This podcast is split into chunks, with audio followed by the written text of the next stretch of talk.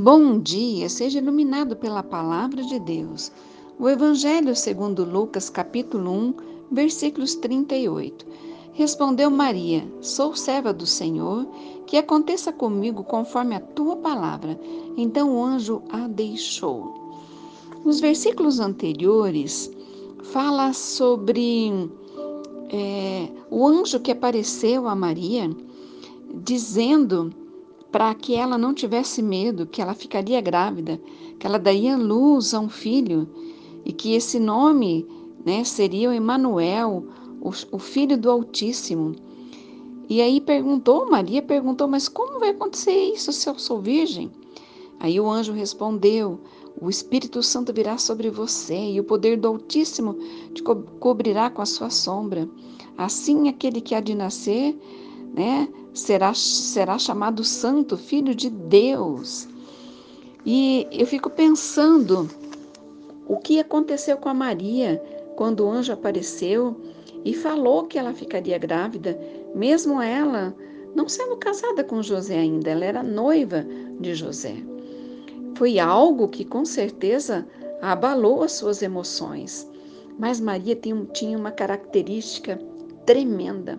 Ela era serva e ela era obediente e ela amava Deus. Características que também devem ter nas nossas vidas. Alguma vez Deus lhe pediu para fazer alguma coisa que você nunca imaginou fazer? Sem dúvida alguma, Maria ficou muito surpresa quando o anjo lhe disse que daria luz né, ao Filho de Deus. Mas a confiança de Maria em Deus e a sua obediência e cooperação com os planos e propósitos dele são um grande exemplo para ser, ser seguido. Permita que Deus trabalhe em você como Ele quer e saiba que todos os seus planos, que os planos de Deus para você são para o seu bem.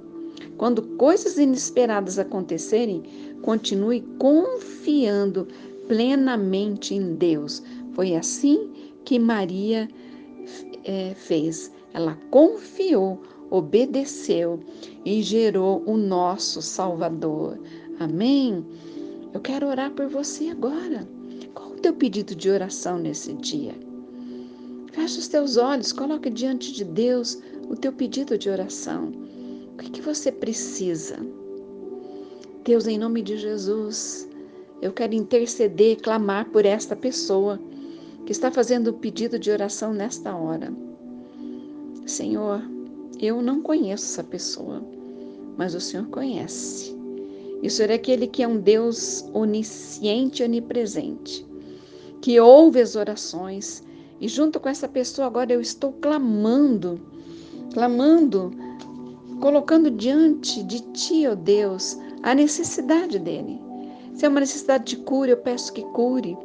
Se é uma necessidade de salvação, que o Senhor venha salvar, de libertação, que o Senhor venha libertar.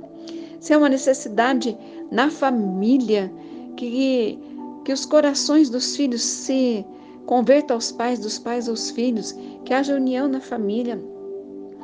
Deus, em nome de Jesus, se é uma provisão financeira, que o Senhor possa abençoar essa vida.